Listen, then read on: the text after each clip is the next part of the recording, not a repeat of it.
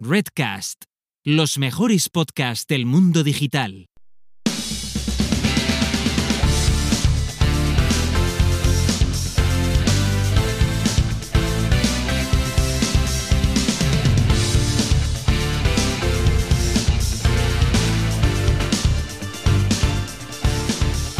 Hola, ¿qué tal? Esto es Tribucasters, el podcast para los podcasters. Yo soy Paul Rodríguez y tengo aquí conmigo a José Carlos Cortizo. Buenas, Corti. Buenas, Paul. Ya estamos hoy, toca otra vez, otra vez, momento Bien, bien, podcasting. Que es que encima está el podcasting como, vamos, cada vez más Hierve. en ebullición y tenemos muchas cosas que hablar hoy, pero muchísimas. Muchísimas. De todas formas, antes de meternos al lío, hoy tenemos un entrevistado muy interesante, distinto a lo que hemos traído hasta ahora, Sí. porque es un conferenciante, escritor, experto en liderazgo, innovación, una persona muy conocida, pero que además es podcaster y que es Leo Piccioli. Eso es. Un fenómeno de Argentina que nos cuenta una cosa muy particular, porque él lo que hizo fue un podcast basado en su libro, era como un libro comentado, bueno, es como una mezcla muy interesante entre podcast, audiolibro y una cosa así, bueno, algo que él ha inventado y que veréis que es súper interesante. Pero antes, como siempre, hablemos de cosas de Tribucasters, Corti. Eso es, eso es. Lo primero, oye, que hemos empezado así ya, habíamos quedado en agosto, pues no había episodios, hemos bajado la, la curva de escuchas, pero que ya estamos, vamos, como ah, tiras una línea desde antes de agosto hasta ahora y ya ves que sigue, ¿no? O sea, como hemos recuperado la senda. Así que muchas gracias a todos por escucharnos. Eh, compartid mucho para que esta curva, si ya coge una curvita exponencial, el típico stick de hockey, ¿no? Que dicen los inversores americanos, para Eso es. nosotros eso ya nos haría una ilusión, o sea, se nos caerían las lagrimillas ahí mm, de ilusión al ver una, una curva así. Pero bueno, escuchadnos y compartid mucho, por favor. Correcto, muchísimas gracias. Además, eh, no solo nos quedamos con las escuchas, también tenemos algunas reviews muy chulas en Apple Podcast, ¿no? Eso es, eso es. Bueno, tenemos una de Chur Navarro, que, Hombre. bueno, amiga, y, y hay que escucharla en el Gacheto Podcast y en, eh, en Blogueando, o sea, escucharla y suscribiros a su newsletter, pero que nos deja un comentario muy bonito que tenemos que leer aquí, ¿no? Que el título es Tribu Enganchada. O sea, está muy bien tirado, ¿eh? Últimamente Bien, vemos bien, re- bien. reviews como muy bien tiradas. Y dice así. Escuchar el dúo podcastero es más que recomendable para aquellos que tenemos podcast.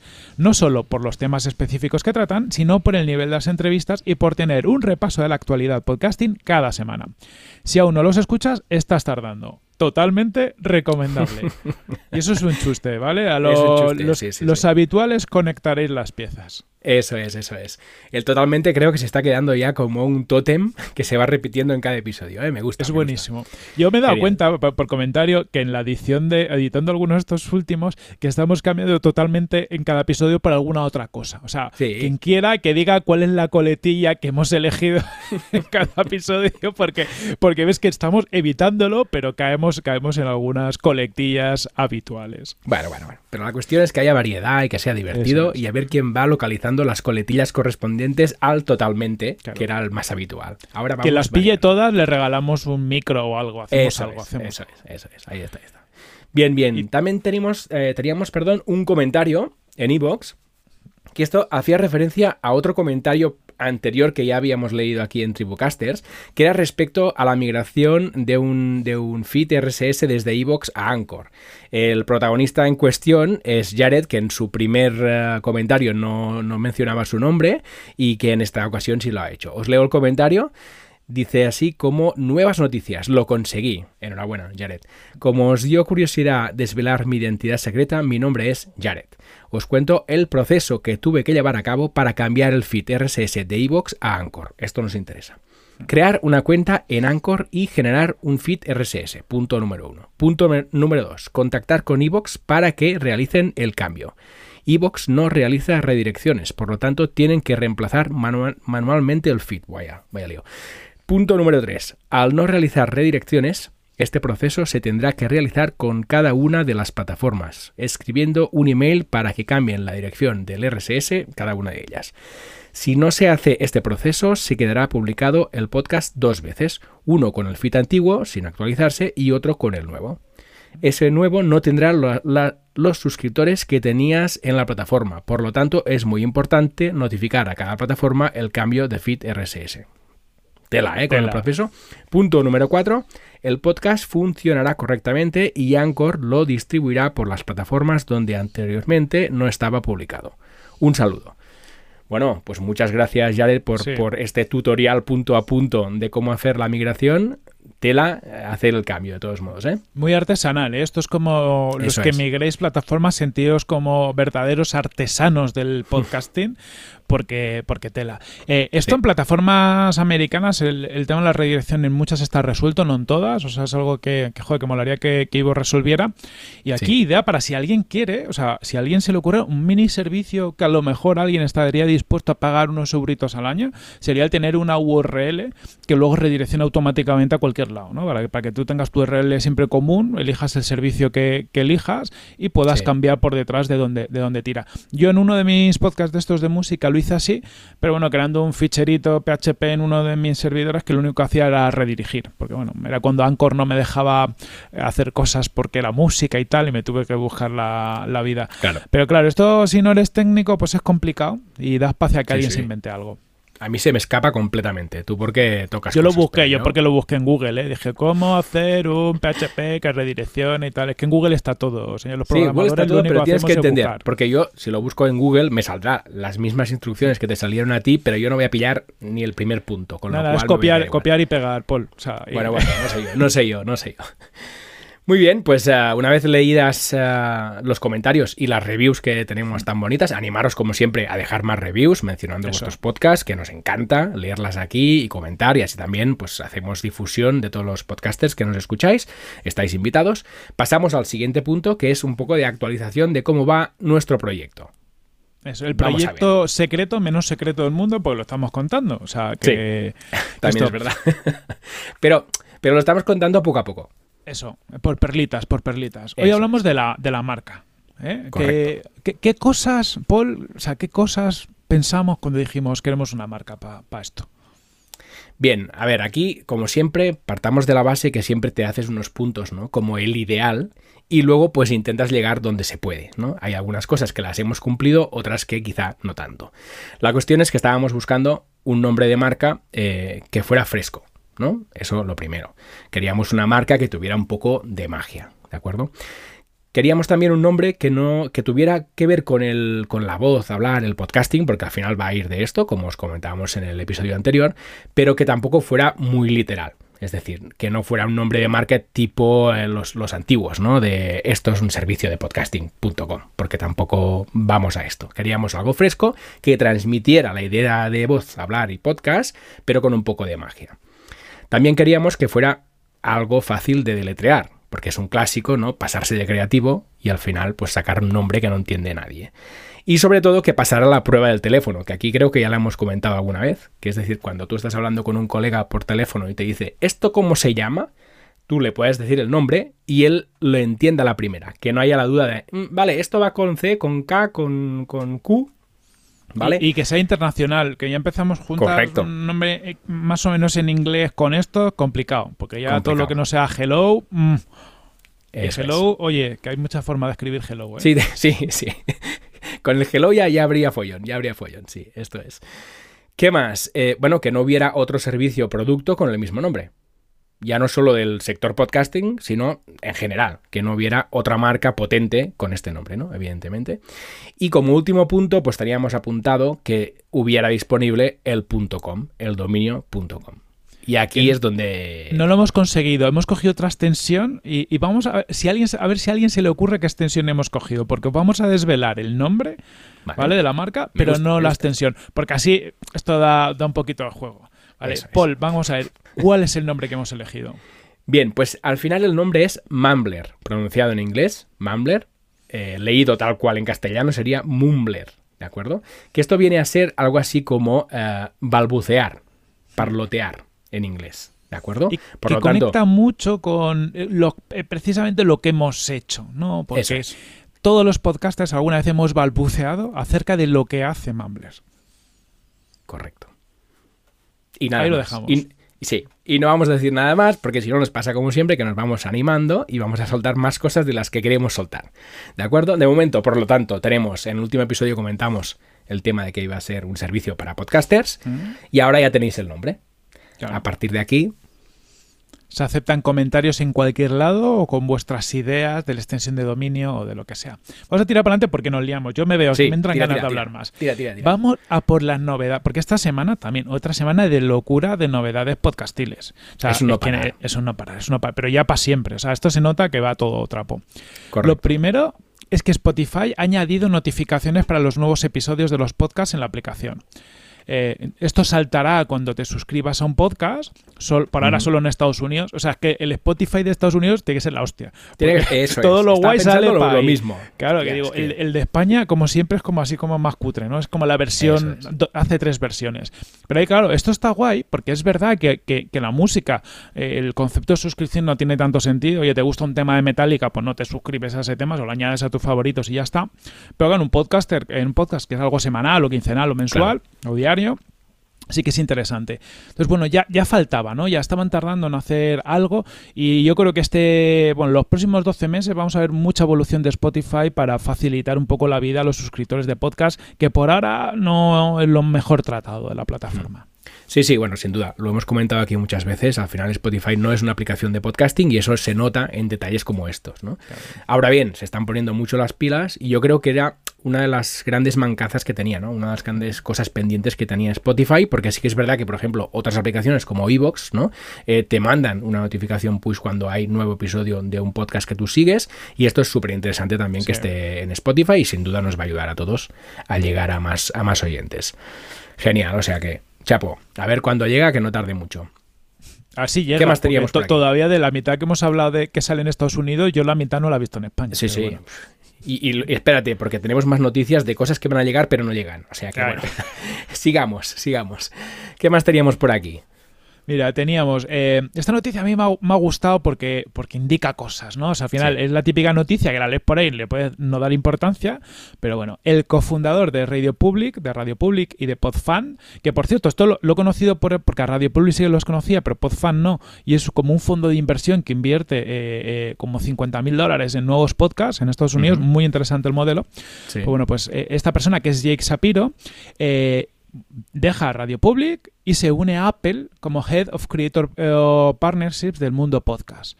¿Vale? Esto es muy interesante porque significa que Apple por fin está metiendo caña a los podcasts, que sabemos que era la plataforma seguramente que inició todo este movimiento, pero que más atrás se había quedado.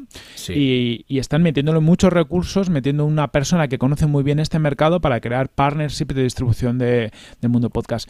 A mí hecho como pensar, decir, ostras, a lo mejor se ponen las pilas esta gente. A ver si es verdad, porque, bueno, ya lo hemos comentado aquí más de una vez. eh, Spotify llegó mucho más tarde al sector, pero claro, va con una velocidad que le está pasando por, por la izquierda Todo el a mundo, Apple todo el mundo. Podcast, ¿no? Entonces, como no espabilen, se van a encontrar que el mercado se lo habrá comido Spotify, porque va como un tren. Entonces, yo creo que es inteligente por su parte eh, empezar a poner recursos aquí, y sin duda este fichaje promete. Bueno, Hmm. veremos a ver si esto se traduce en cosas chulas. También es verdad que, por ejemplo, estuve leyendo el otro día sobre las mejoras del nuevo sistema operativo de Apple, las mejoras que ha tenido también la aplicación de podcast. Vale. Están metiendo también recursos en la aplicación de podcast de Apple para mejorarla, que tenga más detalles, más interacción con los, con los oyentes. Y creo que, bueno, creo que sí que hay una sensación de que hay movimientos hacia aquí, ¿no? Y, y- y me parece lógico, porque es que no entendería que no fuera así, teniendo en cuenta la tendencia del mercado y teniendo en cuenta que Spotify va comiendo terreno, o reaccionan o se los comen. Un, día, un día de estos, a lo mejor los de Apple hasta hacen un sistema de analítica en condiciones, ¿eh? ¿Te imaginas? No, no, ¿Te no me digas, imaginas? me digas que me, me emociono. que me emociono. Eso sería la leche. Sería la leche. Bueno, veremos, veremos. Vamos viendo, vamos viendo. Eso es. ¿Qué más? Bueno, tenemos otro gigante que es Amazon Music, que como sabéis ya ha incorporado los podcasts y tenemos noticias frescas. De hecho, si, si pusisteis vuestro podcast para que apareciera en la plataforma en su momento, es posible que hayáis recibido un email como el que hemos recibido nosotros diciendo felicidades, ya estás en Amazon Music. Pero entonces pasa lo que le pasó a Corti, que fue con toda su buena fe a comprobar qué tal se escuchaba en digital en Amazon Music y Mac. Resulta que no está disponible aún aquí. Nos vamos Claro. a tener que esperar. Como Esto es, con es- es mala leche, es mala Sí, leche, ¿eh? porque te hace la ilusión tú de venga. Encima esto lo mandaron, yo creo que era el fin de pasado. O sea, te Sí. despiertas el, por la noche, porque claro, te lo mandan en hor- horario americano, tú te levantas ahí prontito, ves el mensaje y dices, ostras, este va a ser un buen fin Qué de, bien. ¿sabes? Qué bien. Y te pones a buscar y dices, y en digital no está. Y digo, bueno, pues será, yo qué sé, como siempre me pasa con... Y digo, voy a buscar el Planeta M, el de Paul, porque siempre me, me ganan posicionamiento en todos los lados. Y digo, lo busco. Y digo, coño, si el Planeta M tampoco, Tampoco. Y digo, ya empieza a oler mal. Y ya empecé a buscar todos los que escucho. Y digo, me cago la leche que no, que no están. Que no, que no. Entonces, bueno, por ahora disponible Estados Unidos, Reino Unido, Japón y Alemania. Y como siempre, los españoles, que es el segundo mercado del podcasting. Señores, darnos más cariño, que aunque solo sea por los números, merece la pena. Sí. Sí, sí, sí. Bueno, pues nada, paciencia. Igual que pasa con Spotify y las notificaciones, pues eh, paciencia también con Amazon Music, a ver qué tardan en estar disponible ya aquí los podcasts. Veremos. Iremos viendo, iremos viendo. Eso es, paciencia. ¿Qué Y más? ten- Más cosas de Spotify, ¿no? Sí, teníamos que Spotify ha añadido encuestas en la plataforma. Lo mismo, ¿no? Creo que también solo en, en, en Estados, eh, Estados Unidos. Sí, pero además, no sé. sí, Y solo en además, los suyos, ¿no? eso es. Además, tiene la doble vuelta. Es solo en Estados Unidos de momento y además solo en sus podcasts originales. Por lo tanto, esto sí que ya lo veo más lejos, digamos Mm. así. ¿eh? Eh, ya hablamos en su momento que habían introducido, si recordáis, las quotes, esas Mm. frases destacadas de los episodios en sus podcasts originales y ahora pues han introducido eh, estas encuestas que os dejaremos una captura de pantalla en, el- en las notas del episodio para que veáis qué aspecto tienen. Ya veréis que son, son, son chulas, la verdad. Están Sí. muy bien, buen diseño y creo que podría ser una herramienta muy chula para, para tener también disponible, pero de momento pues, pues nos quedamos con las ganas como tantas otras, otras Como cosas todo. también. Oye, pero mola, esto para generar engagement, para conectar un poquito más con la audiencia, tiene muy buena pinta. O sea, ya lo veréis en las Sí. capturas. Ostras, se pueden hacer cosas muy, muy interesantes. Y yo me pregunto, ¿esto será...? Porque hay muchas cosas de estas que requieren ir más allá del feed. ¿No? O sea, que ya con un RSS no pueden meter preguntas. Entonces, en algún momento, o, o Spotify amplía la parte de podcasters, que es un Sí. poco. Está guay, está en an- analíticas, que ya es más que Apple, pero por lo demás, poco más. O permitirán conectar desde Anchor o desde otras cosas este tipo de funcionalidades. ¿Crearán algún tipo de formato adicional o capa por encima del RSS para hacer esto? O sea, porque, porque al final lo que estamos viendo también es una evolución de que el podcast está siendo derivando a cosas que no son tan estándar. ¿no? Ya, ya- ya un podcast no es lo mismo en todas las plataformas. ¿no? En Spotify puede tener encuestas, puede tener quotes y puede tener vídeos. Pero es que a lo mejor en Apple Podcast puede, yo qué sé, tener un, Sí, sí. un texto. No sé, es curioso. Yo, eh, bueno, si tuviera que apostar por algo, diría de, eh, que se mantuviera el RSS, ¿no? Que sería lo lógico. Y luego que hubiera una capa por encima en cada una de las aplicaciones, con una parte ¿no? Eh, interna tuya como podcaster que pudieras pues aplicar estas cosas. Entiendo. Igual que en, que en Spotify, pues hay la plataforma para músicos, que esto sí ya está establecido desde hace tiempo. Lo lógico entiendo es que, que se ampliara, ¿no? La plataforma que tenemos como podcasters, que ahora es mega limitada, tiene cuatro estadísticas y nada más, y que allí pudieran aparecer todas estas cosas.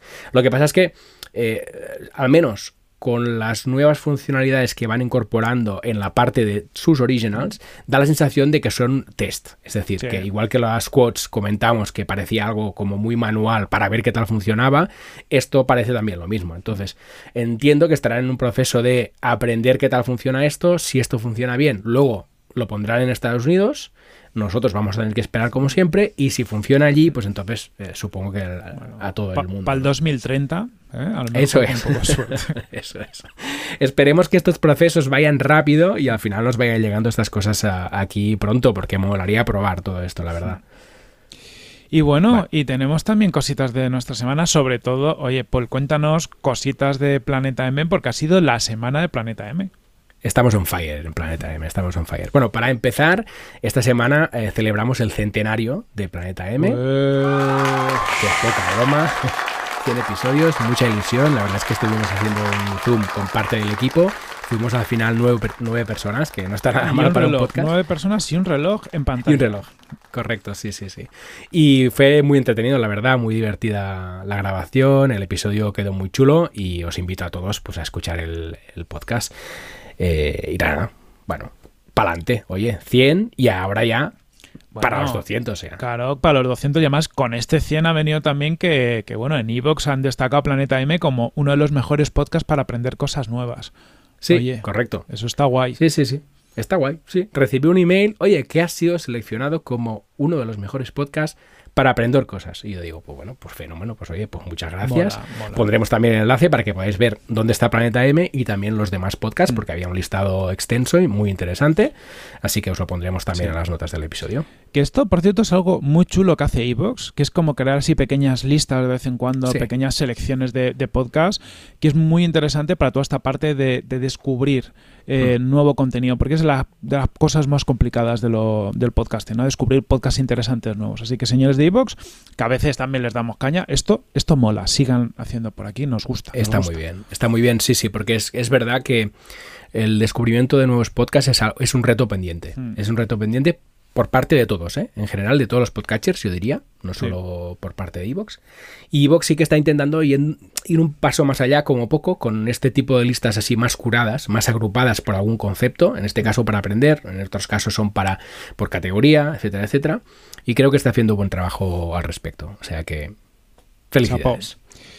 Pues nada, Paul, yo creo que, bueno, tenemos una, una buena intro, muchas cositas. ¿Te parece si vamos ya con la entrevista con Leo? Venga, vamos allá.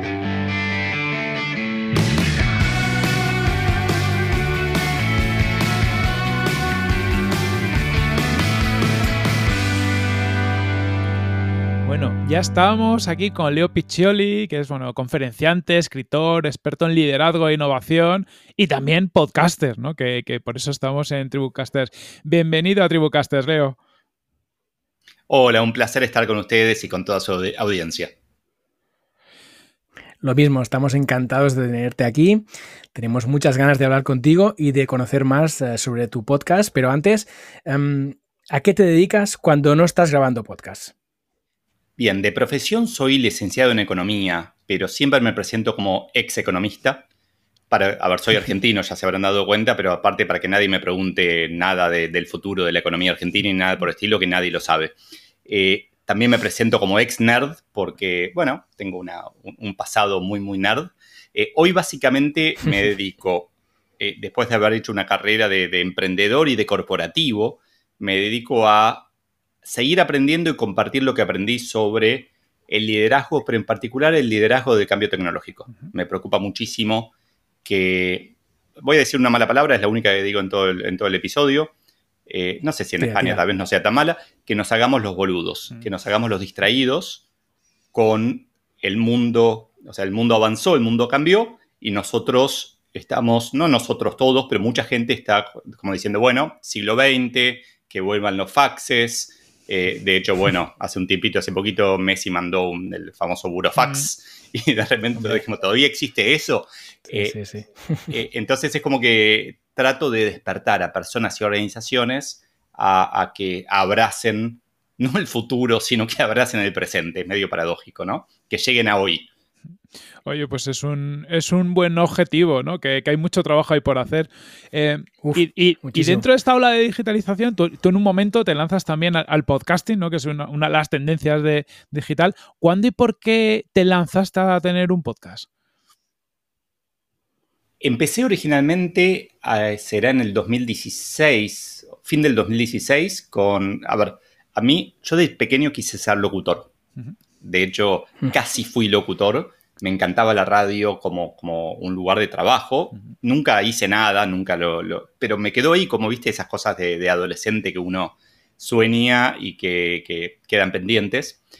Y surgió alguien acá en Argentina que estaba haciendo como una plataforma de podcast. Al final no sé si sigue existiendo hoy, pero eh, me dijo, bueno, te pago el estudio y vos generas el contenido. Y me fui a un estudio, un estudio de grabación increíble, con todo acustizado, micrófonos fantásticos y me encantó lo que surgió. Grabé 10, 15 episodios de, temas de, liderazgo. Todavía están, viste que hay tantas plataformas que hoy querés buscar el audio y tal vez lo buscas en, un lado y no está, pero lo, lo, encontrás en otro lugar. Están sueltos en la web esos episodios, pero me encantó como sonido, o sea, me encantó la transformación que hicieron con mi voz, pero me encantó también como medio. Porque lo otro que me pasó es que durante muchos años en esta carrera corporativa, yo vivía a 60 kilómetros de mi oficina y pasaba entre una hora y una hora y media por tramo en el auto. Entonces tuve 14 años de ir probando cosas en la radio, en CD o en teléfono para amortizar ese viaje, para no sentir que estaba perdiendo el tiempo. Mm. Y, cuando ya me estaba yendo a la corporación, nacieron los podcasts y empecé a escuchar algunos podcasts así, poquitos de, los, de los primeros. Eh, como que todo confluyó y empecé a grabar estos podcasts. No tuve la disciplina y paré. Pero después pasó otra cosa, que es que publiqué un libro que nació por crowdfunding en, en- en- en la red social más aburrida, que es LinkedIn. Se llama Soy Solo el libro. Y cuando lo estaba por publicar, estaba terminando Game of Thrones, Juego de Tronos. Mi hijo fanático, y, y me decía, mi hijo no lee, y era, estaba en la sexta temporada, y él me decía, estoy dispuesto a leer el libro para saber cómo termina. Y a mí me, quedó picando eso y dije, wow, la gente está dispuesta a comprar un libro para saber cómo termina una historia. ¿Por qué no hago un podcast que sea el libro para que la gente compre el libro en papel para saber cómo termina? Porque yo voy liberando episodios. Grabé Soy Solo. Fue una locura porque el, el libro, o sea, hoy mi podcast principal es Soy Solo, que son eh, 80 episodios, 75 episodios, que son capítulos del libro grabados por mí. Es un falso podcast, en verdad, porque Mm. no es, un, no es freestyle, no estamos ahí conversando ni hay alguien haciendo un monólogo, sino que estoy leyendo, pero estoy leyendo lo que escribí yo y comentando al final. Entonces, el libro eh, o el podcast generó de verdad eso, generó, hoy tiene una vida propia, hoy creció mucho, hay mucha más gente que escuchó mi libro que la gente que la leyó. Claro. Y, y de hecho me hago mucho más conocido por, eh, me ha pasado, y amigos de, de mi hija de, de- de 20 me, me dijeron, me encanta leerlo cuando vos me lo, o sea, tener el libro en papel y que vos me lo leas bueno. por- en el podcast. O sea, Qué gente bueno, que combina la- la- claro, y, y lo lindo que tiene esto es que yo estoy convencido que a mí los libros me encantan, pero estoy convencido de que cada medio de comunicación tiene su particularidad. Y el podcast tiene una envoltura emocional que es muy difícil de hacer con un libro y es muy difícil de hacer con el video. Como que el podcast te habla al cerebro, te habla directamente, te está hablando en el oído, literalmente. Entonces, eh, me di cuenta después, ojalá lo hubiera pensado eh, en aquel momento, pero los, los copetes, los, los cierres que hacía con, después de leer, decía, contaba lo que sentía al leerlo, lo que sentía al escribir ese capítulo, se volvieron como súper enriquecedores del contenido.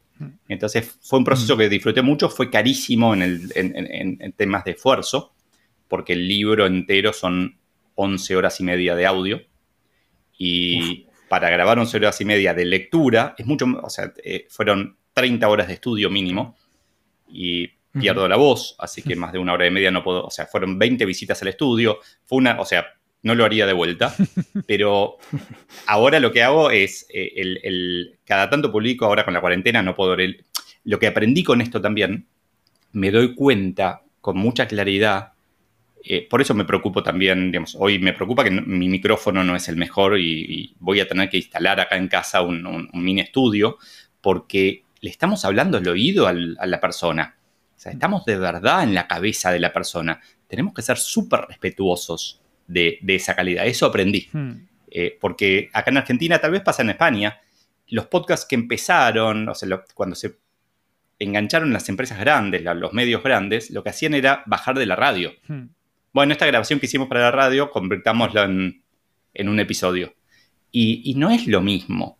O sea, no, no, no, no es la misma conversación, no es, el no es lo mismo el tema de la, la asincronía, de que el oyente lo está escuchando cuando se le canta al oyente, no cuando se le canta al, al- al- al- al que habla.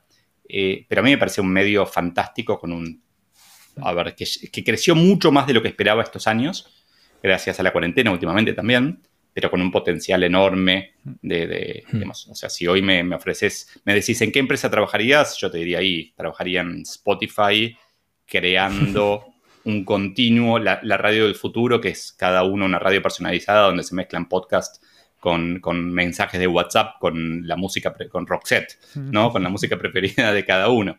Eh, pero bueno, y me encanta hablar, además, como habrán notado, así que bien, es, el, el podcast es lo mío. Bien, muy interesante la experiencia del libro y el podcast al mismo tiempo. Ha sido súper interesante. Em, aparte del, podcast que hiciste para el libro, entiendo que sigues publicando algunos episodios o, se quedó allí. Soy, a ver, a mí me gusta experimentar. Mm. Entonces, mm. Eh, empezó la crisis del COVID y publiqué en marzo un episodio ahí donde freestyle, como le digo, o sea, me senté, estaba, estaba en el estudio sea, fui al estudio y grabé y le pedí al productor del estudio, al, técnico, que sea mi, mi, entrevistador de alguna manera, que, me cuente, que sea el público, que me diga lo que el público querría saber. Y no me acuerdo exactamente qué preguntas me hizo, pero fueron lindos disparadores, quedó grabado él ahí, digamos, se puso colorado, rojo de la vergüenza, pero fue, fue un momento divertido.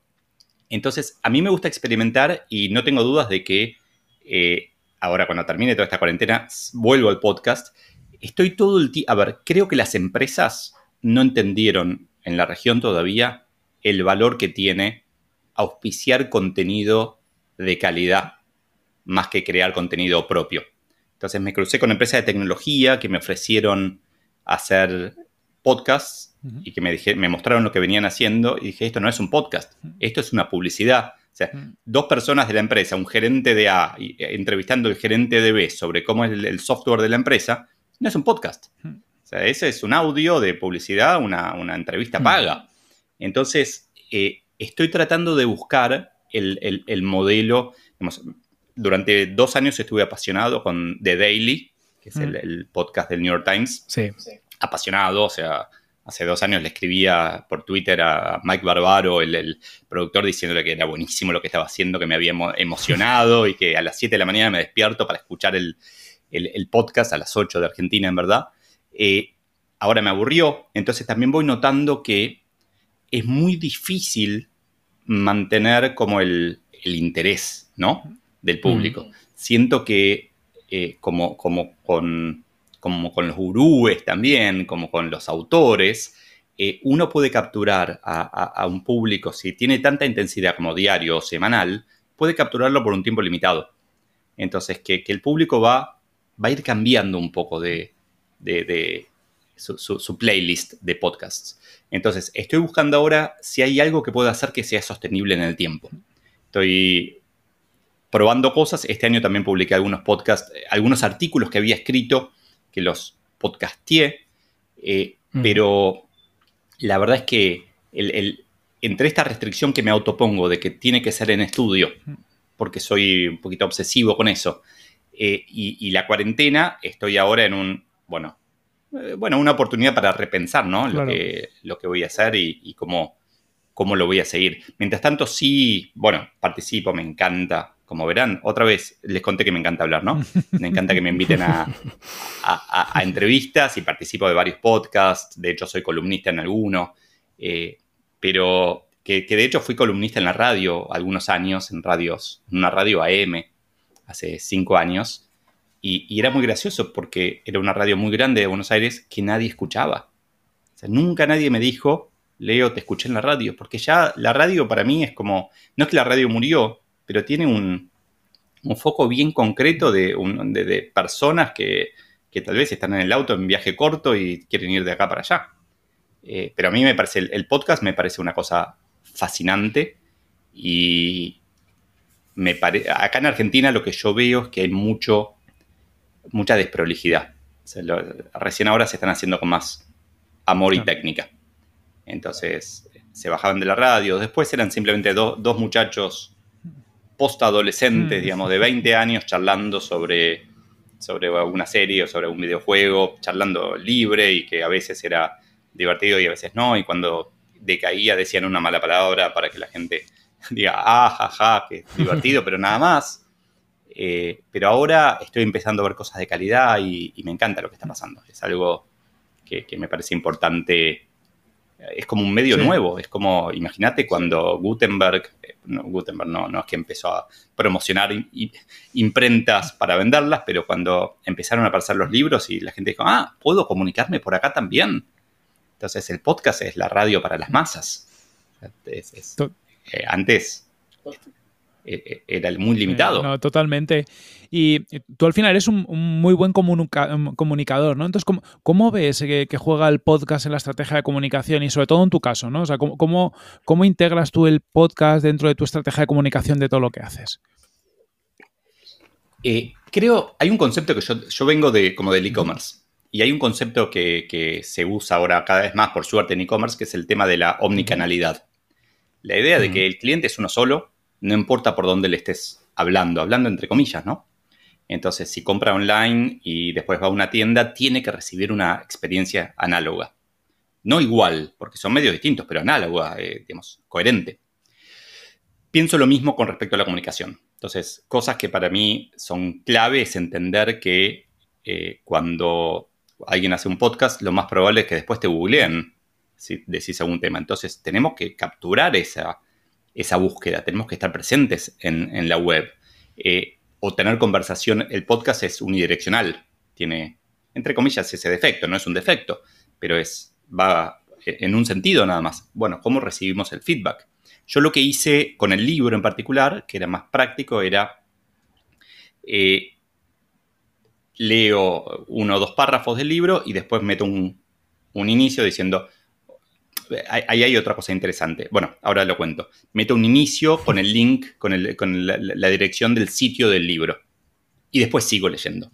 Lo interesante es que también me parece que, y si ahí me, permiten una sugerencia para, ustedes lo hicieron muy bien hoy, pero para todos los podcasters que estén escuchando, nadie obliga a empezar un podcast diciendo algo en particular, diciendo buenos días o diciendo soy Leo Piccioli, este es el podcast mm. de la la la la la. No hace falta empezar con eso. Yo creo que estamos compitiendo constantemente por la atención del oyente. Entonces, cada cosa que decimos que no es interesante genera churn, mm. genera pérdida de oyentes. Entonces, mm. vamos al grano, vamos, o sea, es Netflix. Mostrar un muerto sangrando y después contame, de qué se trata, ponerme el título de la, serie. Entonces, creo que ahí hay cosas que, los que aprendimos un poquito de periodismo, de escritura, de, narrativa, etcétera, hay cosas que tenemos que reinventar, porque no es como todos los podcasts que escucho, no todos, mentira, pero muchos podcasts que escucho tienen esa estructura de pirámide inversa en donde hablan de lo general y después van a lo particular, se presentan primero es aburridísimo. Entonces, lo que yo, eso un poco lo descubrí y, un poco lo pensé, ¿no? Fue suerte también. Pero creo que los podcasts tienen que ser, o sea, la, primera frase que decís tiene que, eh, a ver, es, eh, ¿cómo se llama? El apagón. O sea, lo primero que escuchás en el podcast eh, te tiene que doler los huevos. O sea, no, no, como literalmente te los están apretando. Entonces, creo que hay una oportunidad ahí y es algo que la radio no puede hacer. Hmm. que de hecho en la radio no hace falta hacer, porque la radio, si yo quiero escuchar, a mí me pasaba que en esos viajes largos de auto, quería escuchar a tal columnista de un programa de noticias. Y él estaba siempre entre las 7.45 y 7.50, pero no sé a qué hora. Entonces yo tenía que, estaba obligado a escuchar. Es lineal la radio. Yo tengo que aceptar lo que me proponen. No podía entrar directamente. En el podcast no, en el podcast puedo entrar directamente e irme. Entonces hay que ser conscientes de, yo lo llamo el mm. efecto Netflix, ¿no? De que cada segundo hay que estar, uh, y de repente, ¡pum!, le vuelo la cabeza con algo ridículo y tal vez, y eso es algo que, no escucho mucho en podcast todavía, es el tema de generar como ganchos para el mm. futuro, ¿no? Mm. Como, como eh, estar hablando ahora y decir, bueno, y cuando estemos terminando les voy a contar algo que no van a poder creer. Y empezar a dejar migajas en el camino para que la gente diga, no, lo tengo que escuchar, y desesperación, ¿no? Pero me parece que, en ese sentido los podcasts están en, en no, no, todos los podcasts, hay, hay muchos avanzados, pero muchos mm. están en pañales y hay mucho que crear, ¿no? Pero es un proceso mm. súper lindo. Sí, hay, mucho que explorar ahí porque al final el podcast es un formato libre, ¿no? Es un formato que además ahora está, como comentabas, empezando, ¿no? Entonces tenemos la oportunidad de jugar con el formato y yo creo que esto es muy clave porque si jugamos es más fácil que entretengamos mejor también al oyente y que podamos comunicar mejor lo que queremos comunicar, ¿no? Entonces, jugar con todos los elementos que, nos ofrece el canal yo creo que es, que es muy clave, de hecho aquí lo hemos comentado muchas veces y procuramos hacerlo también en la medida de lo posible. Em, queríamos preguntarte eh, sobre la construcción de marca personal. Es decir, ¿tú crees que el podcasting en tu caso te ha ayudado a construir tu marca personal? Infinito, muchísimo, sí, sin ninguna duda. Genera varias cosas. Primero, eh, parte de mi, o sea, mi modelo de negocios es dar conferencias. Entonces, la voz es terriblemente importante. Saber que Leo puede hablar fluido o que puede transmitir emociones o que puede explicar algo claramente es, eh, es clave y el podcast es, como publicidad encubierta, ¿no? O sea, cada vez que, hago una que digo una frase, la gente dice, ah, mira, lo entiendo. Pero por otro lado, el podcast tiene, y va a tener cada vez más, un, alcance mucho mayor que otros medios.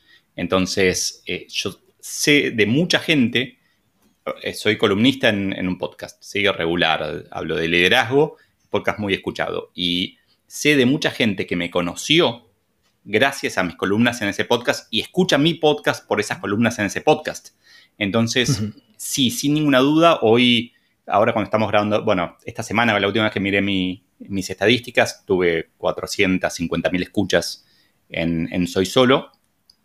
Eh, y me llama la atención que no estoy publicando hace unos meses, y está parejo, está en 550 escuchas por día y parejo, parejo, parejo. O sea, hay gente que se siente y empieza a escuchar el podcast y escucha a los viejos. Y ahí hay algo que yo tengo una ventaja en esto, que es que al ser más un libro, digamos, lo que estoy compartiendo, eh, el contenido es mucho más perenne. Es perenne por mm. definición, digamos. Entonces, un consejo a todos los podcasters es pensar cómo hacer perenne, evergreen, cómo, hacer, cómo mantener en el tiempo el contenido y mantenerlo vivo. A mí me da mucha pena cuando escucho un, episodio de, podcast que digo, qué bueno esto que va a seguir siendo. Y me da pena que por publicar uno nuevo ya no, no, publicamos el viejo en Twitter o en donde sea. No le damos. Y la verdad que el contenido sigue siendo válido. Eh, de hecho, mm. aprendí a no hacer referencias temporales a no decir hoy está el día, ni tal fecha, ni tal cosa, y, aclarar que si mis estadísticas son al momento de hoy, que tal vez en dos años son totalmente, son el doble o lo mismo, no lo sé. Pero creo que ahí es como parte del proceso, ¿no? Aprender que, ok, cada tanto hay que retomar un episodio viejo y, es más. Hay otro podcast que me encanta, es el de Freakonomics, eh, que esa es mi, mi parte economista, digamos, pero es un poco una visión distinta de la economía. Y ahí es muy interesante porque además de la transcripción completa, que no la uso mucho, pero sé que para SEO funciona, para, capturar búsquedas en Google funciona, hace muchos vínculos a episodios anteriores. En el, audio mismo. Entonces, en la preparación dicen, eh, como, como si ustedes me preguntaran, Leo, hace, eh, en el episodio 17 le preguntamos a Juan sobre esto. ¿Vos qué pensás? Y ahí dispara. Entonces, como generar un, hmm. un, cuerpo, ¿no? Un corpus con todos los podcasts que se, con todos los episodios que se relacionan. Eh, bueno, y puedo hablar infinito de esto, así que tranquilo. Mira, queremos también preguntarte eh, eh, otra cosa que, que, la has mencionado tú por encima me parece interesante, porque al final eh, nosotros vivimos mucho el podcasting en, España y nos interesa mucho cómo se vive en otros países. Has hablado un poco del podcasting en Argentina y, cosas que has comentado nos suenan a cosas que han pasado también en España hace poco, ¿no? Yo creo que en, la mayoría de los países, al menos de habla hispana, el, el podcasting es relativamente joven y se nota en en que es una producción amateur. Pero ¿cómo ves tú el podcasting en Argentina? Es decir, ¿cuál es su estado a día de hoy y qué crees que le falta pues, para un poco alcanzar esa madurez? La respuesta rápida es, escucho muchos más podcasts de mm. afuera que de Argentina. De hecho, en los podcasts que nombré hasta ahora en esta conversación, fueron todos de Estados Unidos y el que soy columnista está en México creo que lo que falta acá, o sea, el problema que tiene Argentina en general en todo es que tenemos una visión de corto plazo siempre, somos demasiado cortoplacistas. Y hacer podcast de calidad implica inversión a largo plazo. Implica, eh, como dije antes, equipamiento, pero implica también una disciplina terrible, es empezar y saber que nos va a ir para la mierda. Y acabo de incumplir una promesa que hice, que era decir una sola mala palabra. Bueno, dije dos, perdón. Eh, debo dinero ya a todos los oyentes. Nos va a ir muy mal al principio. Vamos a empezar un podcast y vamos a, nos va a escuchar. Nuestros parientes nos van a decir, sí, sí, lo escuché, muy bueno, te felicito. Y no lo van a haber escuchado. Y vamos a tener que insistir y insistir. Y en el episodio 10 va a pasar que por primera vez un desconocido lo escuchó porque justo buscó en Spotify o en Apple Podcast o en donde sea algo y apareció el podcast. Y en el episodio 200 vamos a hacer el número uno en la categoría de moda en Filipinas. Y no vamos a entender por qué. Pero bueno, justo pasó y bueno, vamos a hacer un screenshot, lo vamos a compartir con todo el mundo y eso nos va a ayudar. Pero para mí es una cosa eh, de, O sea, veo mucho en Argentina de podcasts empezados. Yo fui el caso antes de Soy Solo, lo que contaba al principio, de podcasts empezados y no continuados de podcast hmm. que, no tienen esa visión de largo plazo. Entonces, estamos en ese estadio en donde la calidad no es del todo buena, en donde he visto podcasts grabados con, o sea, he escuchado, perdón, con, micrófonos de la computadora o con el celular, que a veces puede estar muy bien, ¿eh? En el sentido de, tal vez la, la, idea, o sea, si uno propone un podcast grabado con el celular, me parece fantástico, un podcast que sean, no sé, conversaciones de WhatsApp maravilloso. Pero que me digan que es una conversación de WhatsApp, que la, que la técnicamente la mejore un poquito para que no me da ni el oído, pero está perfecto. Pero veo, eh, escucho cosas muy, la palabra que usamos en Argentina es berreta, mm. de muy mala calidad, muy, muy mm. baratas, sin inversión, tanto de calidad como de contenido. Entonces, me parece que nos falta. Eh, sinceramente, escucho muy poquito podcast argentino y creo que dentro de la categoría de, liderazgo barra negocios, lo que hice yo es lo más sólido acá en el país desde hace tiempo y, todavía no hay nadie cerca. Eh, empiezo a ver, hay un medio acá en Argentina, La Nación, un diario, que empezó a empujar podcast hace un año y medio, dos años.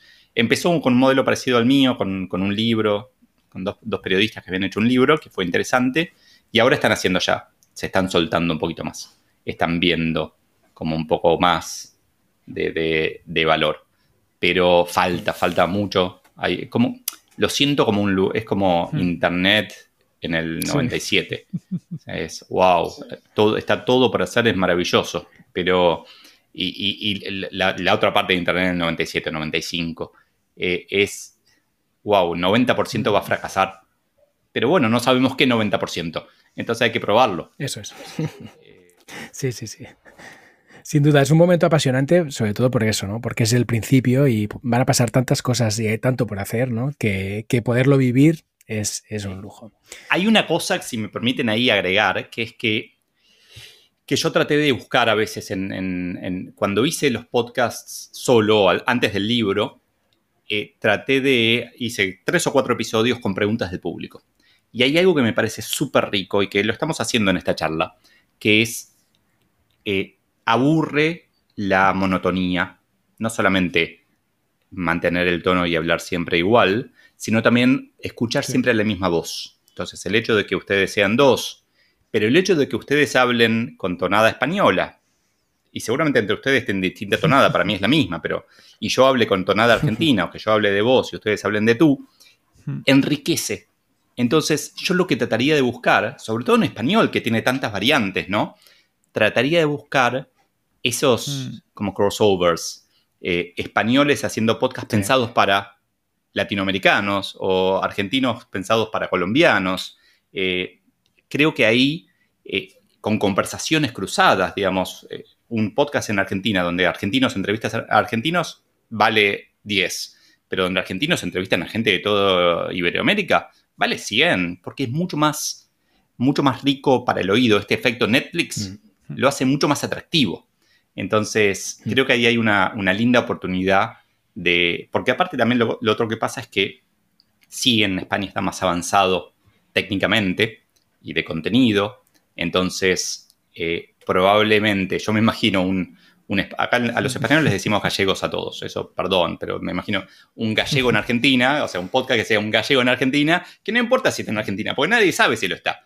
Pero, pero alguien hablándole a argentinos está bueno, me parece como que hay mucho, mucho por construir y es algo en donde tenemos que apalancar hmm. estas, estas diferencias, ¿no? Eh, hmm. Sí, sí. Sí, sí. Súper interesante. Bien, y volviendo un poco a tu negocio, em, ¿el podcast te ayuda a conseguir clientes? Sí, sin duda. Es como, a ver, mi, negocio principal ahora con la cuarentena está un poquito distinto, pero es vender conferencias a empresas. Sí, yo doy muchas conferencias, algunas son gratis en eventos, etcétera, pero cuando me convocan de una empresa, les cobro lo más caro que puedo. Terrible soy de caro.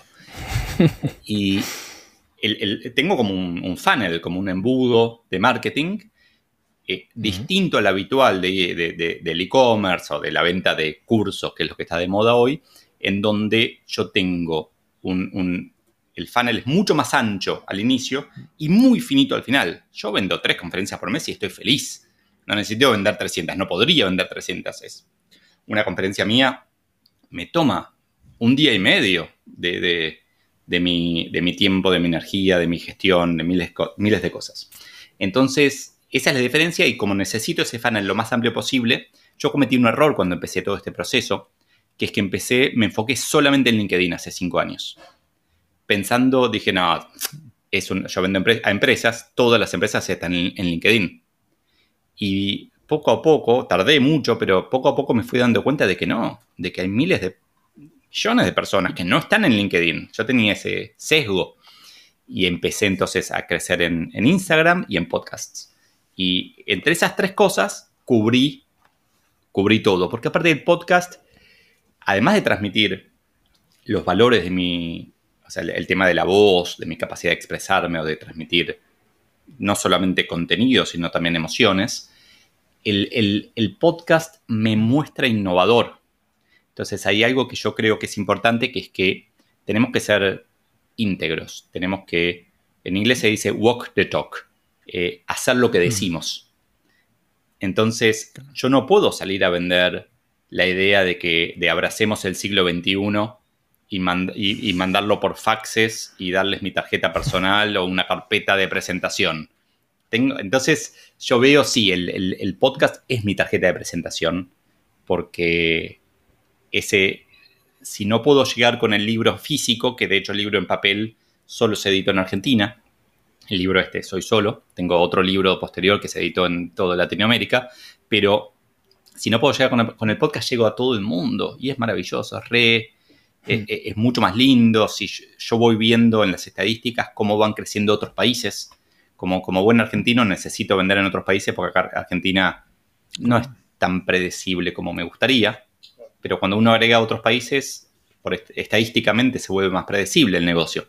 Entonces me parece importante como internacionalizarnos y el podcast, eh, el costo de escuchar el podcast en Argentina, en Perú, en España o en México es exactamente igual.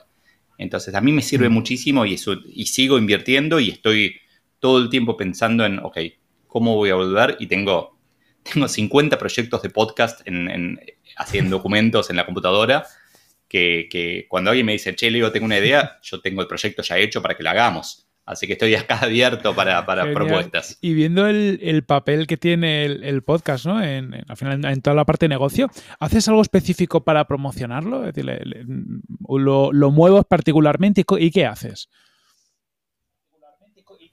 Mira, lo que más. A ver, es raro porque probé muchas cosas. Lo que tengo funcionando constantemente es una publicidad en Twitter eh, con, yo he publicado en Twitter todos mis episodios varias veces, a veces con, el título, a veces con una cita interna del episodio o algo por el estilo. Lo que hice fue una publicidad en Twitter con todos esos tweets que, alguna vez publiqué.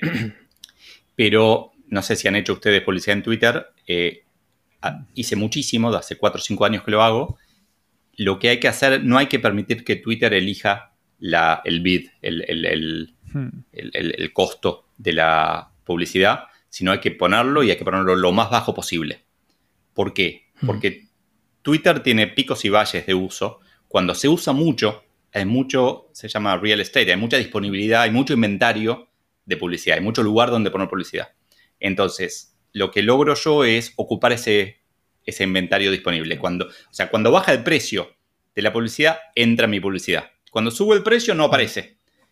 Y por eso es importante que los episodios sean perennes, sean evergreen, porque si yo hiciera noticias no podría hacer eso. Pero como hablo de liderazgo y de cambio tecnológico, eh, digamos, por unos años va a seguir funcionando. Probé publicidad en Instagram, eh, estoy verificado, tengo, puedo poner links en Instagram, todo, pero no generó tanto. Lo, lo que sí me generó algo loco es desde que hace un par de años las cámaras de fotos de los celulares leen los QRs automáticamente.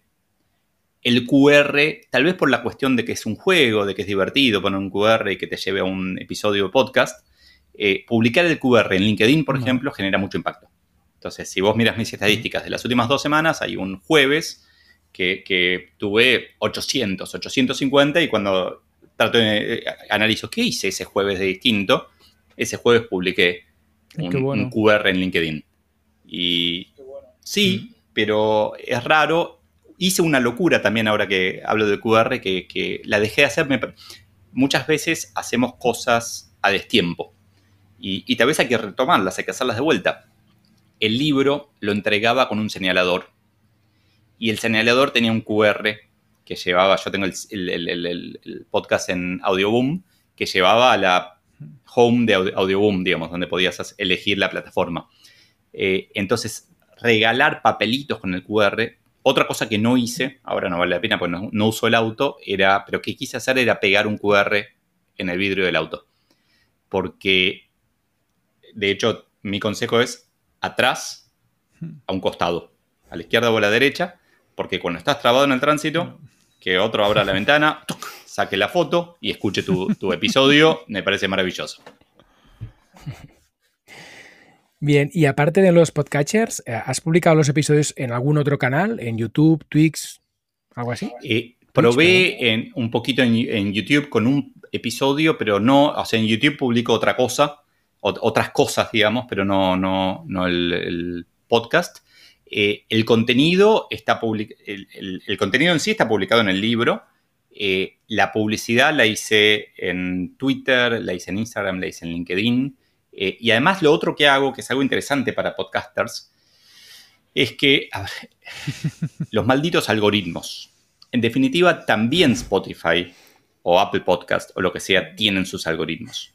Entonces no podemos estar dependiendo de un tercero para, nuestra, para nuestro alcance, para llegar a nuestros oyentes. Entonces mi consejo acá es siempre tener más de una forma de llegar a los oyentes y que una de ellas sea el email.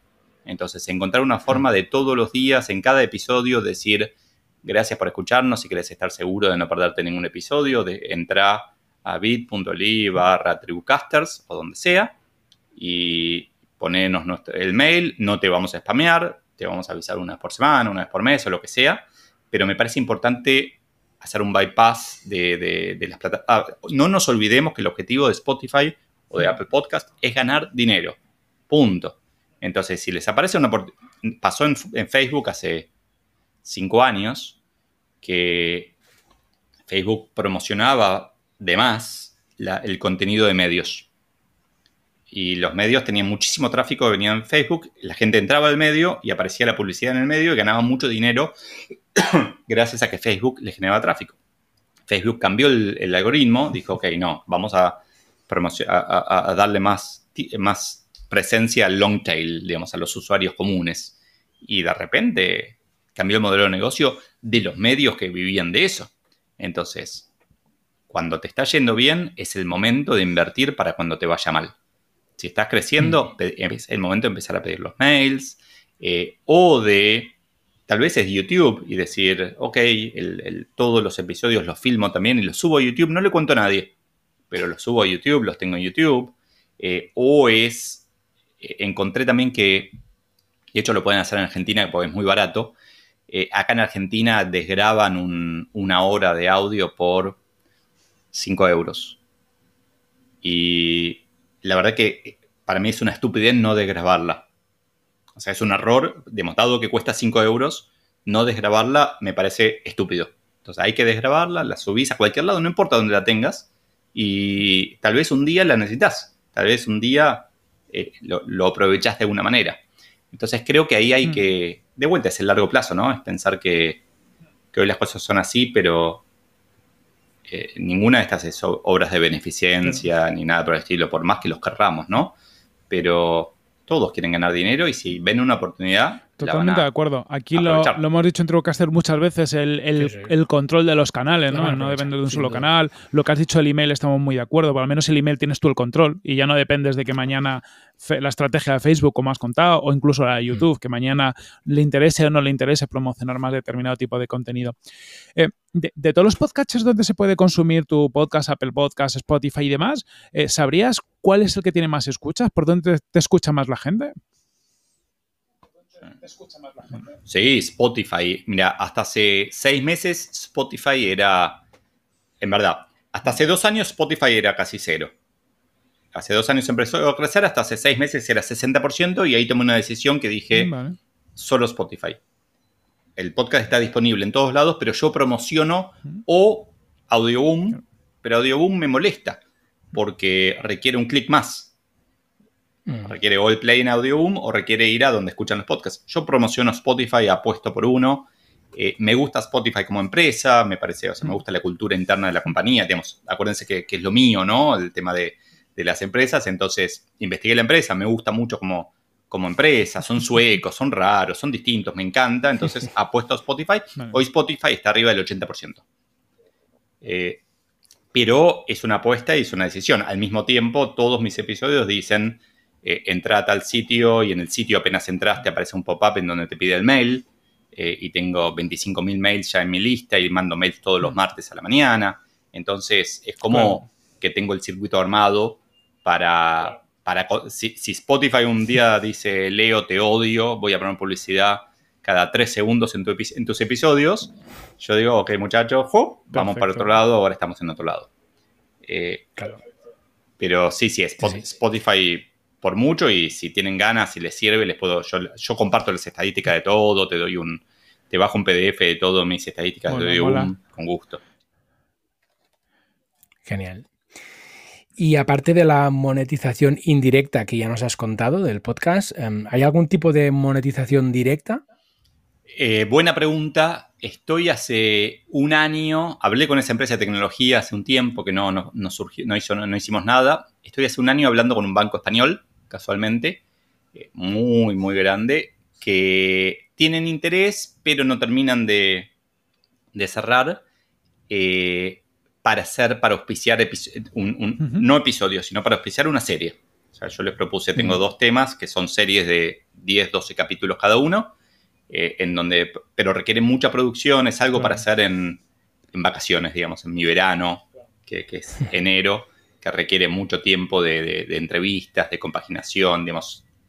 Pero, a ver, lo que creo es que hoy en día, a ver, no se puede, digamos, no, perdamos tiempo buscando sponsors que paguen dos centavos por, episodio. Me parece como, eh, eh, lo más sano es buscar la monetización indirecta de corto plazo sabiendo que va a venir la monetización directa. Va a venir, no hay duda, no sé cómo será. No sé si será con esta plataforma, ya no me acuerdo cuál era, que me, que me hablaban hace poquito, que, ya está ofreciendo Midroll automático y hmm. te comparte parte de, la...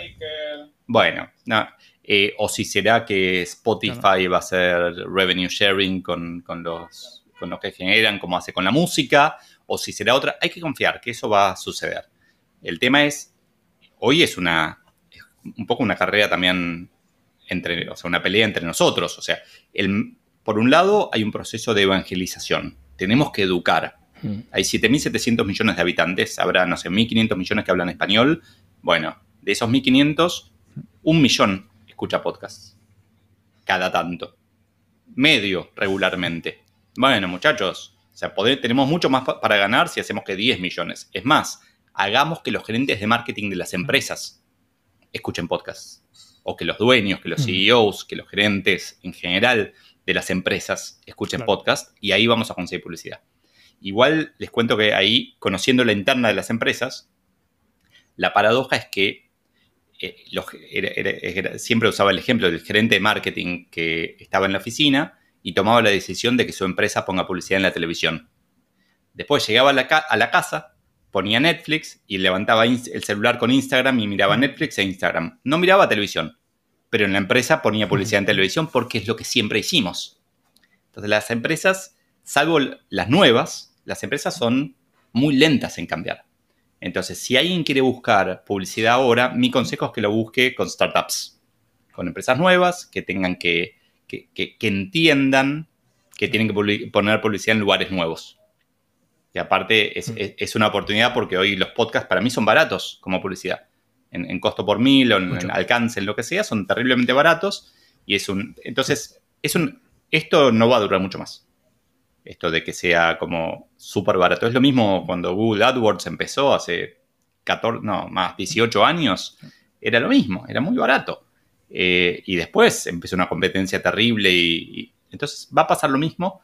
Lo que hay que hacer es construir una plataforma que sea atractiva para las empresas y, y estar listo, nada más que estar listo. Entonces, no sé exactamente cómo va a ser, pero hay que, hay que dar valor. Para mí la clave es dar valor, dar valor, dar valor.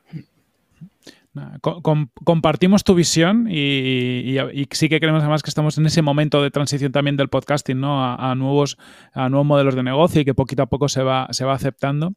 Em, en tu caso, eh, también queríamos saber qué te aporta el podcast más allá de esta monetización indirecta, ¿no? de generarte negocio y a nivel más como persona, ¿qué te aporta el podcasting? Eh, a ver, es una cosa de disfrute, de placer en sí por, compartir. Creo que, como les decía antes, cada medio tiene su, estilo y escribiendo puedo llegar hasta cierto punto, pero con la voz, entonces a mí me gusta dar valor. Entonces el podcasting es como mi forma de, de dar valor y de... Muchas veces me preguntan soy bastante público, entonces recibo muchas preguntas por, redes sociales, por mail, y mi respuesta muchas veces es un link al podcast. Entonces también me simplifica mucho la vida. Alguien me dice, bueno, Leo, ¿cuál, ¿qué es el liderazgo para vos? Link al podcast. Leo, eh, mi jefe, no, no soporto a mi jefe. Link al podcast. Eh, de hecho, tengo un, proyecto en, la, en, la, en el cajón guardado hace tiempo. Hice un curso para buscar trabajo curso gratis, se llama Buscar Trabajo es un trabajo. Por mail, lo hicieron ya más de 10.000 personas. Y tengo, o sea, quiero hacer eso en audio. Porque en audio eh, les vuelo la cabeza, los ayudo a, cambiar el, el, mindset y el estado de ánimo al mismo tiempo. Y a, ay, pero ¿cuál es el problema de esto? No me siento bien monetizándolo. No quiero hacer un curso para buscar trabajo y cobrarlo, quiero hacerlo gratis. Entonces ahí está el problema de que eh, eso me daría mucha satisfacción, pero tengo que dejar de hacer cosas que me pagan el sueldo, no el sueldo, que me pagan mis ingresos, que pagan las cuentas. Entonces, también otro proyecto para el verano. sí, sí, sí. En este problema creo que estamos todos, que mil ideas y muchos proyectos interesantes, pero al final hay que pagar las facturas, o sea que es importante también facturar. Bueno, vamos encarando ya la parte final de la entrevista em, y te queríamos preguntar cuáles son tus podcasts favoritos, aunque ya has mencionado alguno, y por qué.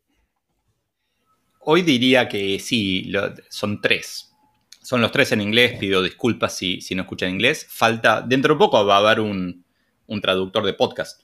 Se me acaba de ocurrir, pero debería haber un, Google Translate en vivo para podcast, no, no incluso con las tonadas, con, con todo. Eh, me encanta The Daily del New York Times. Me encanta porque encontrar una forma de disfrazar las noticias de, entretenimiento y educación. O sea, las hacen mucho más interesantes. Me encanta Freakonomics porque es una me, gustaron los libros que habían escrito, pero es una forma distinta de ver problemas habituales y, es como un poco disruptivo y me gusta, me gusta mucho la estructura de, como si fuera Jacques Cousteau o, Carl Sagan, que van por el mundo tratando de averiguar, bueno, queremos saber esto, y te llevan de la mano a averiguar, y le fuimos a preguntar a tal persona a Harvard, y le fuimos a preguntar a tal persona a Oxford, y te, te compaginan todo, y después volvimos a Harvard. Si te pones a pensar, no fueron y volvieron, llamaron por teléfono una vez, pero lo, construyen muy lindo. Y me encanta otro de, que este sí es de una empresa que lo usé algunas veces para tratar de, convencer a empresas de hacerlo, que es el de Dell, Dell Technologies, originalmente la fábrica de computadoras, ¿no? Que se llama Trailblazers, que es un podcast conducido por un escritor, historiador, que es Walter Isaacson, que es el que, hizo la biografía de Steve Jobs, el libro ese blanco con, Jobs en la, en la puerta, en la tapa, que es muy interesante porque también él tiene tiene como una voz mucho más envolvente, en donde... Y, me gusta mucho también la producción. Entonces, lo que, los, que, los, podcasts que me gustan son los, los de alta producción. Eh, mm. y, eso es lo que escucho. Tal vez eh, en algún momento empiece, cuando pase esto de que Spotify me permita mezclar podcast con música, empiece a escuchar eh, esto de escuchar otros y, y exponerme a otros, como que no escucho podcast al azar.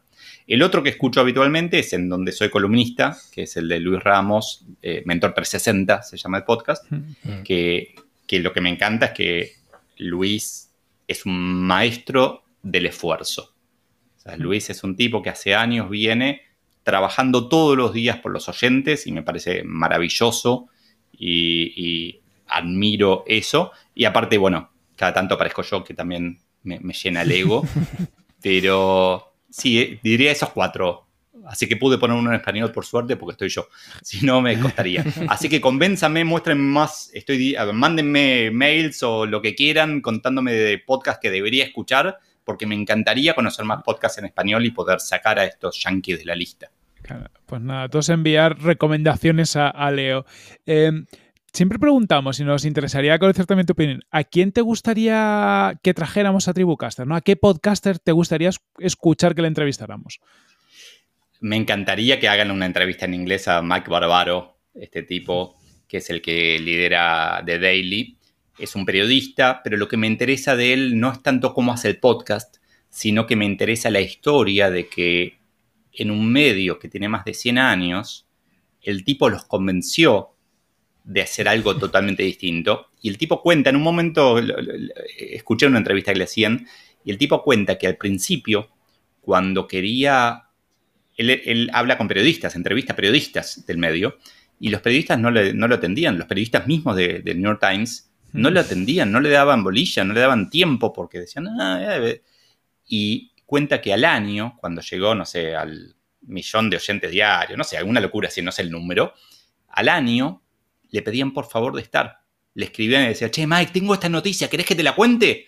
Y, cómo cambió el, paradigma y la relación de poder, ¿no? Entonces me parece muy lindo esas dos historias, ¿no? El cambio de la, organización reinventándose, pero también los individuos entendiendo que el mundo está cambiando. Eh, Mola. Sí. Hemos estado comentando durante la entrevista sobre tu libro, pero creo que tienes otro libro que acabas de lanzar, ¿no? ¿Coincide más o menos con, la grabación de este podcast? Sí, sí, con la grabación de este podcast está a punto de salir. Cuando lo estés escuchando, ya está, ya salió. de hecho, ya fue, ya fue bestseller. Eh, por suerte, porque me da si lo leen y no les gusta, pero fue bestseller en la preventa en Amazon. Está en venta solamente en Amazon. me parece una aberración del negocio editorial que los libros tengan que ser impresos para ver si se venden. Y no sé si sabían, en España se deben, creo que son 20 millones de ejemplares que se tiran a la basura o se queman por año. 20 millones de libros. Y yo los libros los amo, los adoro, me parecen algo terriblemente importante. Y, cada vez que, que, no quiero más un libro, trato de regalárselo a alguien. Pero quemarlos, tirarlos a la basura, es horrible. Entonces lo que decidí es que sea solamente digital y que si tiene éxito en digital, pasa a papel. El libro se, se iba a llamar El siglo en que nos volvimos humanos y tuve, pasaron cosas y ahora se llama El año en que nos volvimos humanos. Y de verdad fue, ya fue bestseller en Amazon en la categoría de, negocios y en la categoría de ciencia y tecnología que me llamó la atención. eh, con, con, la preventa, pero también tiene que ver con que tengo mucho alcance, vengo escribiendo hace muchos años y, este es el cuarto libro y entonces la gente dice, ah, bueno, lo, digamos, lo puse a un precio, a un precio vil ahora, eh, pero bueno, cuando estén escuchando el episodio este, ya va a estar caro. No caro, va a estar a un precio mucho más alto, pero vale la pena. Es un libro que me llena de orgullo, es un libro que venía planeando hace dos años y que, o sea, toda la historia del cambio de nombre es real. Se iba a llamar El siglo en que nos vivimos humanos y, la tapa eh, es, está esa frase tachada a mano, la palabra siglo con año al lado. Eh, así que realmente representativo. Es un libro no de coronavirus, sino que es un libro de cambio tecnológico, de liderazgo, cambio tecnológico y cómo ser exitosos en este mundo distinto, ¿no? Que, todavía no terminamos de conocer, pero que está cambiando muchísimo. Oye, pues todos a, comprar el, nuevo libro, pondremos enlace en las notas del, episodio. Y más allá del libro, ¿por dónde te pueden seguir nuestros tribucastes? ¿no? ¿Por, ¿Por qué canales pueden seguir lo que escribes y lo que compartes? Primero en Spotify, sin ninguna duda. Eh, con gusto, pero estoy bien activo en LinkedIn y en Instagram como Leo Piccioli, P-I-C-C-I-O-L-I, Piccioli. Eh, y ahí publico en, LinkedIn todas las semanas un artículo nuevo. En, Instagram sería más bien un, backstage de lo que voy haciendo. Eh, y después estoy, a ver, en la red social, ojalá este capítulo sea perenne y en cinco años lo escuchen, en la red social del momento también seguramente voy a estar. No estoy en TikTok, no estoy en Snapchat. ¿Existe Snapchat todavía? No lo sé. Pero, ahí anda, ahí anda. Por ahí está, sí. Pero, pero bueno, y de hecho, tal vez cuando escuchen este episodio no existe TikTok porque ya Instagram se lo comió, o lo que sea, esas cosas cambian. Es importante, no, no nos casemos con una plataforma. Pero, y después esto por mail, en general, contesto todo, leopichiori.gmail.com, súper fácil. Pero para mí es muy importante estar cerca de la gente, ¿no? Es que escuchar, a veces me cuesta contestar porque requiere mucho tiempo y hay consultas que, que, no puedo responder o hay consultas que no puedo responder gratis, entonces no lo puedo hacer, pero de verdad para mí yo aprendo mucho, la gente, mi público me orienta hacia dónde ir. Entonces me, va diciendo con sus preguntas qué cosas son importantes, así que agradezco de verdad tu contacto. Nada, genial. que se siga todo el mundo. Leo, muchísimas gracias por este ratito. La verdad que es muy interesante encontrar ese punto de unión entre el podcasting, la transformación digital, la marca personal, la comunicación. Nos has contado muy bien cómo unar todas estas cosas. Eh, Paul seguro que piensa como yo. Nos has dado también muchas ideas de cosas que podemos hacer mucho mejor. Así que eternamente agradecidos. Muchísimas gracias. Muchas gracias a ustedes, un placer. Saludos para ustedes dos y también muchos saludos para toda la audiencia.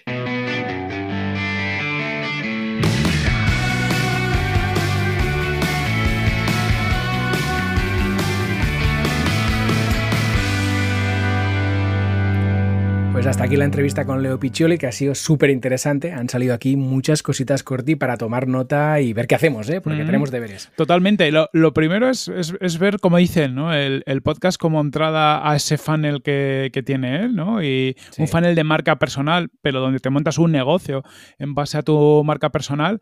Y, joder, también me ha parecido muy interesante lo de la convivencia libro-podcast, ¿no? El, cómo juntas ambos conceptos, el, el tema que ha dicho, ¿no? De que hay gente que le gusta estar viendo tu libro, pero, pero que se lo leas tú al, al oído, hmm. eh, no se me había ocurrido, pero es algo muy potente para, bueno... A ver, a ver, Ecorti, ¿Eh? a ver, que tú estás, sé que estás preparando cositas, igual tienes que plantearte añadir un podcast. Yo ya había pensado algo, ya había pensado algo, pero mira, ahora con esto todavía más.